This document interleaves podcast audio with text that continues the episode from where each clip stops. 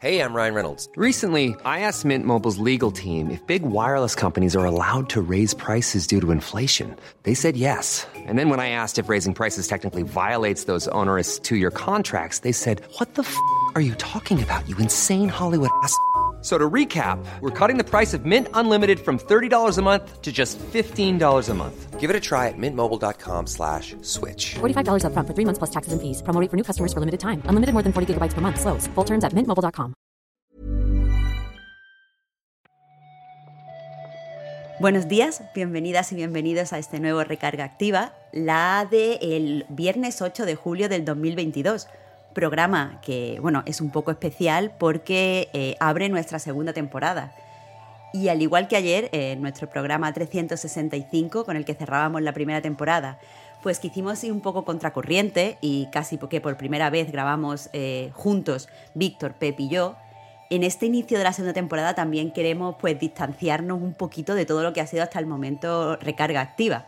Así que por un lado estoy yo sola y por otro solo tengo una noticia porque si hay algo eh, que al menos en España definió eh, pues la actualidad dentro de la industria del videojuego, fue que el músico argentino Gustavo Santaolalla pues, se pasó por aquí, por, Barcelona, para, tocar un homenaje a su carrera, homenaje que evidentemente incluía la, música de The Last of Us. Nosotros no solo hemos tenido oportunidad de asistir a este concierto, sino que además, pues el día anterior estuvimos charlando un poco con él sobre su carrera como músico, sobre su carrera como productor, sobre su carrera como compositor de, música para, películas, para documentales y series, y por supuesto, y en especial, sobre su trabajo eh, componiendo sobre The Last of Us. Así que nada, vamos a escuchar un poquito del concierto, vamos a escuchar esa entrevista y vamos también a, contar con alguna que otra crónica sorpresa.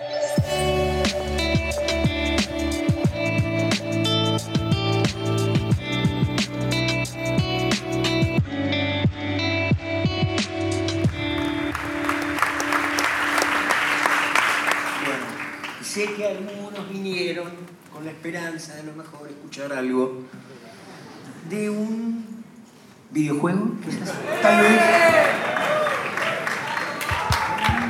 Mi pregunta era, eh, teniendo en cuenta eh, pues que tú muchas veces ni siquiera Neil Druckmann sabe qué voy a estar haciendo yo cuando escuche eh, pues cierta, cierta canción, cierta melodía, ¿cómo se incorpora eso en tu trabajo? Es decir, ¿Cómo compones cuando no sabes exactamente si yo llevo jugando tres horas, si ya me acabo de poner, si yo estoy viendo los edificios? No, no, en realidad no juega ningún...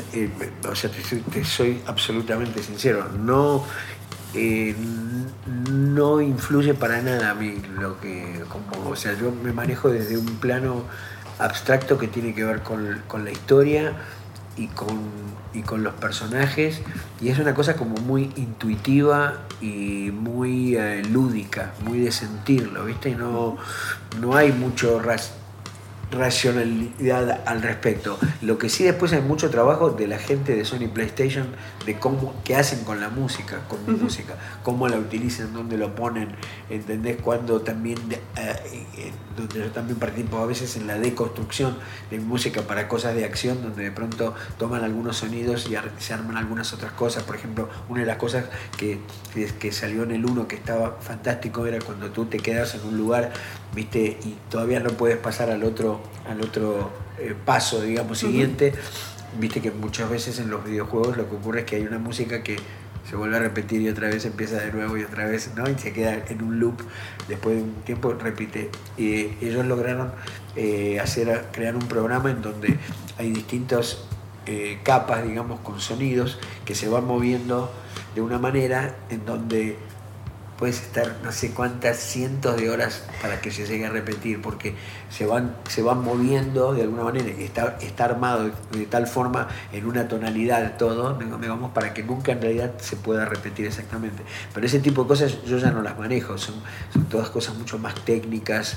Eh, lo que sí yo manejo y, tiene que ver mucho es con lo que eh, lo que va a producir emocionalmente eh, esa música, pero no necesariamente saber yo si vas a estar jugando, eh, ¿me entendés? Dos horas o una hora en un lugar o eso, eso no lo manejo yo. Pues me gusta y no, y no me Y no me influye en mi composición. O sea, es algo que no tiene en cuenta y que ya... No, no, no, no, no, no lo tengo en cuenta. Porque aparte yo pienso que la música en general, sobre todo la música de esto, está diseñada de una manera que tú puedes escuchar medio minuto o si quieres escuchar también tres horas, porque es una, una, una música que, que tiene que ver mucho con el mood, ¿viste? Con, con setear una, una sensación. Eh, no es así tan puntual de que marca una cosa. ¿Me explico? Para empezar, para mí, que he de confesar que venía sin hacer los deberes, o sea, yo conozco un par de pelis de las que ha interpretado la música y los de Last of Us, una persona que, que no sabía nada más que eso, em, me ha sorprendido, porque he conocido pues, la música de, de un artista ¿no? y de, de toda su banda, pero sobre todo de Gustavo Santaolalla, y, y me ha gustado mucho porque porque mm, es un músico que va mucho más allá de lo que yo conocía de las películas, que es algo más instrumental. Es un rockero.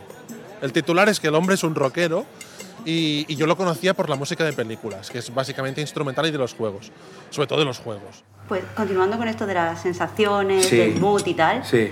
Eh, es evidente, o sea, hablamos de The Last of Us muchas veces en conjunto, pero The Last of Us 1 y 2 tienen Sí. temas diferentes, tonos muy Correcto, diferentes. correcto. El primero, en mi opinión, es como más esperanzador porque habla como de la unión de dos personas. Correcto. El segundo habla de lo que nos diferencia y de la venganza, es muy, Correcto. mucho más Correcto. duro. Y aparte sí, y aparte este, el segundo lo que tiene de alucinante es esa, esa posibilidad de ponerte en los zapatos de la otra persona, que es increíble. Claro, y en ese sentido, eh, a nivel musical, ¿cómo crees tú que se marca eh, el cambio de tono? O sea, ¿cómo, cómo ha trabajado para que un- una sea como un poco más melancólica y la otra eh, se ajuste a un juego que es mucho más duro y mucho más crudo? Sí, em, yo creo que por la misma historia mismo fue di- di- dictaminando también, también la introducción de estos otros instrumentos, ¿viste? Como por ejemplo lo del banjo, que puede ser un instrumento, bueno, que- que- que tenga distintas eh, formas, pero por ejemplo, de, comparado una guitarra eléctrica eh, como las que tenía con vibrato y todo en el primer, en, el- en el 1, que también está, o sea, el 2 para mí es una, eh, musicalmente, expande lo del 1, o sea, no es que es totalmente distinto, sino que continúa con una misma base que tiene que ver con, con ese mundo y esa desolación y este post mundo post-apocalíptico, digamos, si se quiere, pero tiene estos nuevos elementos. El banjo es un instrumento mucho más agresivo que la guitarra eléctrica. La guitarra eléctrica puede tener un sonido, por lo menos que digo, también la guitarra eléctrica si la pones toda distorsionada y todo también, pero digo, la guitarra eléctrica como la utilicé yo en el El 1, ¿no? Eh, que tiene más un, eh, un lirismo, una cosa lírica. El banjo es un sonido mucho más piercing, mucho más tan ¿viste? Eh, dentro de, de una cosa acústica, o sea, no, ten- no, no tengo que recurrir a poner una guitarra distorsionada todo para lograr un sonido que de pronto puede ser más eh, punzante. Eh, entonces hay ese tipo de cosas. El, por ejemplo, el bajo de seis cuerdas de- que utilizo bastante en el, en el primero, eh, en el segundo juego utilizo otra cosa, conseguí una gente en Argentina, una fábrica de cuerdas que hizo unas cuerdas que no las conseguí en ningún otro, en ningún otro lado y que es, com- puedo convertir una guitarra clásica en un- llevarla una octava más abajo, que es lo que es ese bajo de seis cuerdas Fender, que no es igual que los bajos. Hoy en día hay muchos bajos y muchos grupos tienen bajos que tienen cinco cuerdas o siete cuerdas, ocho cuerdas, pero son es una cosa totalmente distinta porque esos instrumentos son como un bajo al que le agregan cuerdas. Y el, el- el instrumento este que, al que yo hago eh, referencia y que utilicé en el primer juego y donde se puede ver mucho ahora ese instrumento es en la Get Back de los Beatles porque Lennon lo toca muchísimo en, en eso.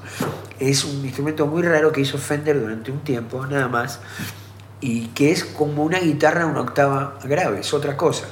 Bueno, pero tiene un sonido muy redondo también, y medio dulce. Con esto que yo hice con esta guitarra, eh, es esa misma tesitura, pero es un sonido más agresivo. Tiene, tiene una- un componente más agresivo, menos redondo que el otro. Entonces, digamos, esas cosas para mí están, son sutiles, pero le agregan un poco. Y también en la composición misma aparecen esas cosas. Pero eh, siempre como, no sé, de una manera como acompañando, ¿viste? No, no. Es muy delicado lo de la música, ¿viste? Porque si, si te pasas mucho, este, eh, melodramatiza, ¿viste? Y si no, eh, te pasas o se vuelve, puede convertirse en, en, wallpaper, puede convertirse como una cosa que está ahí atrás y que en realidad te da lo mismo que esté que no esté. Eh, entonces es delicado, pero, pero creo que, que, que, que se logró. Creo que cuando han tocado la de Diarios de Motocicleta, creo que lo conocí ahí y luego a mí me gustan de siempre mucho la banda sonora y ahí creo que lo empecé a escuchar y lo conocí. Y fui, fui siguiendo su trabajo y a raíz de eso con, conocí algunos de sus álbumes instrumentales. Los, los cantados siempre he pasado de ellos, ¿sabes? Era como una cosa que no iba conmigo, yo lo escuchaba por cómo componía y tal. Y hoy ha sido pues es un poco sorpresa también, porque nunca me había parado a escucharlo. Y porque me, ha sorprendido, la lo verdad. que pensábamos antes de entrar, creo que lo pensábamos todos, es que él interpretaría vocalmente unos pocos temas, o no, la mayoría del concierto, él dándolo Sí, todo. Eh, también una cosa interesante, para que la gente se haga una idea de cómo era, no era simplemente Gustavo Santaolalla, estaba acompañado de cinco músicos que además eran multiinstrumentistas. Han cambiado de instrumento varias veces, de... La flauta, si ve esta flauta, Víctor, se hubiera vuelto loco, ¿eh? Era un flautista, pe- pero un, o sea, yo he pensado en él porque era un flautista de 10, una cosa No, no. increíble, vaya, una destreza No tocando te- la flauta.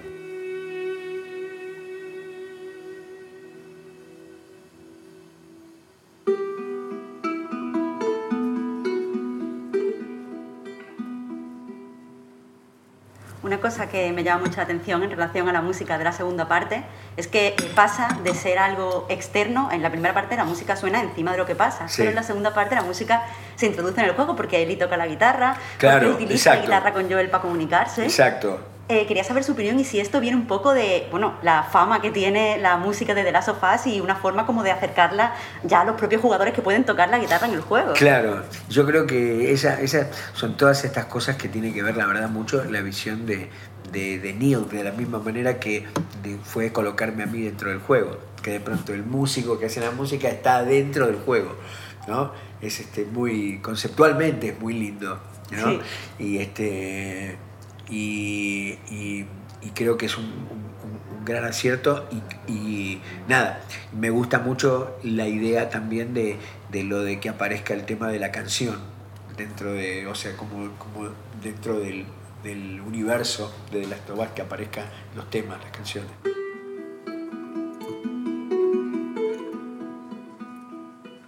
Siempre igual, de todas maneras, si tú miras toda mi, mi carrera, eh, está asignada por, eh, de alguna manera, no sé si es ir contra la corriente, pero por lo menos ir por el borde. O sea, todo mi, cuando me dicen muchas veces eh, Hollywood, claro, como me ganaste dos Oscars y el Golden, Golden Globe y todo, eh, los BAFTAs, que ya estás en la industria de Hollywood. Y yo la, verdad es que no tengo nada en contra, pero no me siento parte del status quo de la industria hollywoodense, porque siempre, y, en el mundo del, del disco y de la música, lo mismo. Siempre, eh, cuando yo comencé mi carrera a los 17 años, comencé como productor y como artista.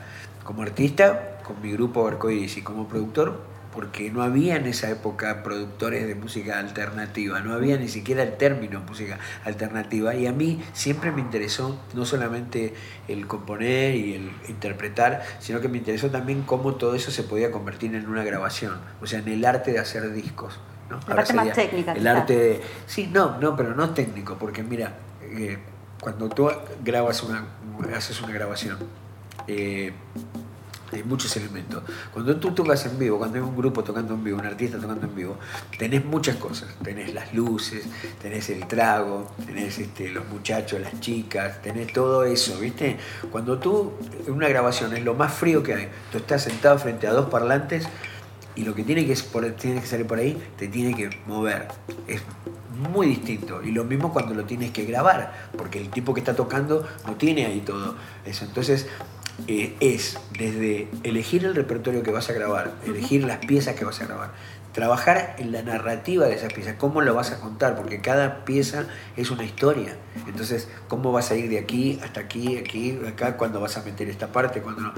Una vez que tienes todo eso resuelto, registrarlo técnicamente de una forma apropiada, ¿no es cierto? Y también con, con un criterio estético. ¿Cómo lo hago esto? Con mucha reverberación, sin reverberación, con más compresión. Y después, aparte, lograr que se capture la magia, porque no es solamente tocar una nota no, tienes que lograr esa magia que vos una vez cuando estás tocando en vivo, cuando tienes una audiencia, cuando es más fácil. Cuando estás en un estudio, que a lo mejor a veces un músico ni siquiera se ve con el otro, entonces, todo es, por eso decía, no es nada más que una cosa técnica lo de la producción, es una cosa mucho más compleja. Y a mí siempre me, interesaron eh, las dos cosas, o sea, no solamente lo del tocar, sino lo del producir. Y creo que en la música de películas, en la música del videojuego, es muy importante, las dos cosas son muy importantes, ¿viste? Por eso también creo que mi música tiene un factor muy distinto de otras músicas, de otros músicos, porque yo toco en mis scores. Y vos sabés que muchísimos de los scores que hay en películas, en videojuegos y todo, están escritos en partituras y se sientan músicos, viste, que entran, cobran su hora, todo, tocan, digo, ponen su emoción y todo, pero es muy distinto cuando tú estás tocando algo que tú hiciste. Es tuyo, claro. Es muy personal. Y yo creo que eso es lo que hace también que la, que la gente que juega el juego también se relacione con la música de esa manera, porque tiene una cosa personal muy fuerte.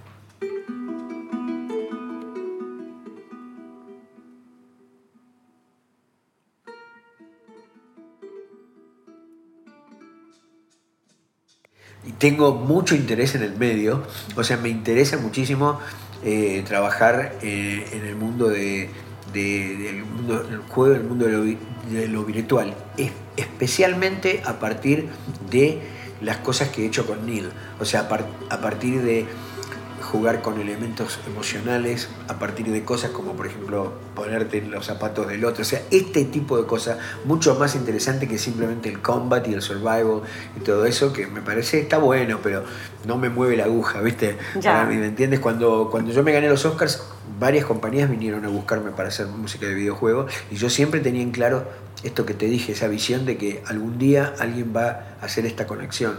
Y entonces pasé, iPads, tienen compañías grandes algunas, ¿eh?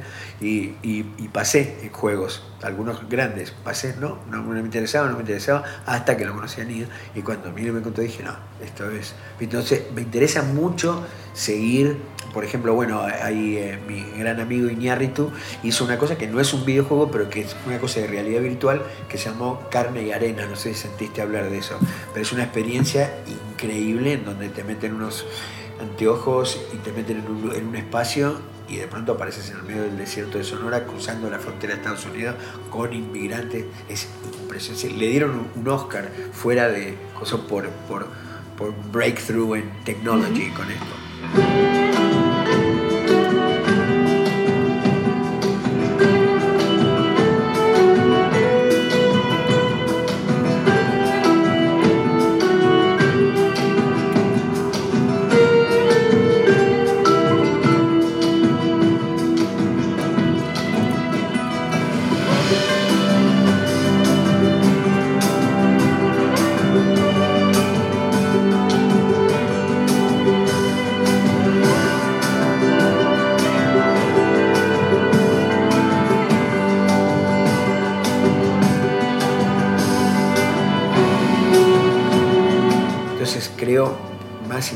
Lo del videojuego y lo del mundo, eso que me interesa muchísimo, pero para meterme en otro juego, eh, por eso es que no he hecho ningún otro juego tampoco, solamente hago The Last of. Tendría que ser algo que esté en ese, en ese que manejara este tipo de, de cosas, ¿viste?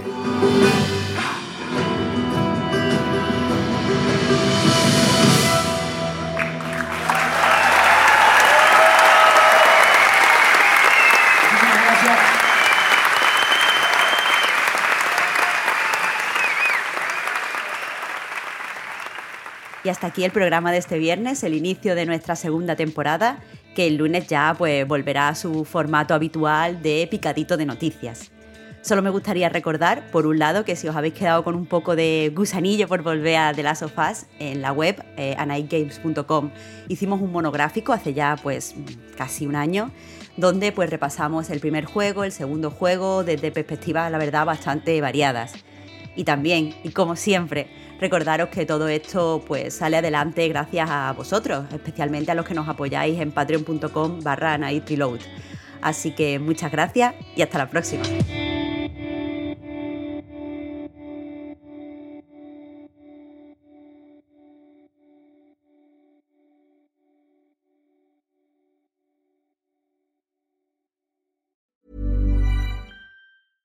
Sandra, and I'm just the professional your small business was looking for. But you didn't hire me because you didn't use LinkedIn jobs. LinkedIn has professionals you can't find anywhere else, including those who aren't actively looking for a new job but might be open to the perfect role, like me. In a given month, over 70% of LinkedIn users don't visit other leading job sites. So if you're not looking on LinkedIn, you'll miss out on great candidates like Sandra. Start hiring professionals like a professional. Post your free job on linkedin.com/achieve today. Ever catch yourself eating the same flavorless dinner three days in a row? Dreaming of something better? Well, HelloFresh is your guilt-free dream come true, baby. It's me, Kiki Palmer.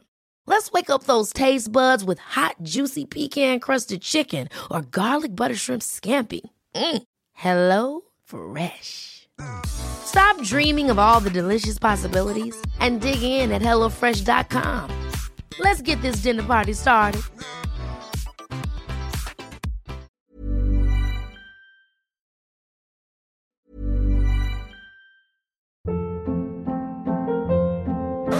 Hold up. What was that? Boring. No flavor. That was as bad as those leftovers you ate all week. Kiki Palmer here, and it's time to say hello to something fresh and guilt-free. Hello Fresh. Jazz up dinner with pecan-crusted chicken or garlic butter shrimp scampi. Now that's music to my mouth. Hello Fresh. Let's get this dinner party started. Discover all the delicious possibilities at hellofresh.com.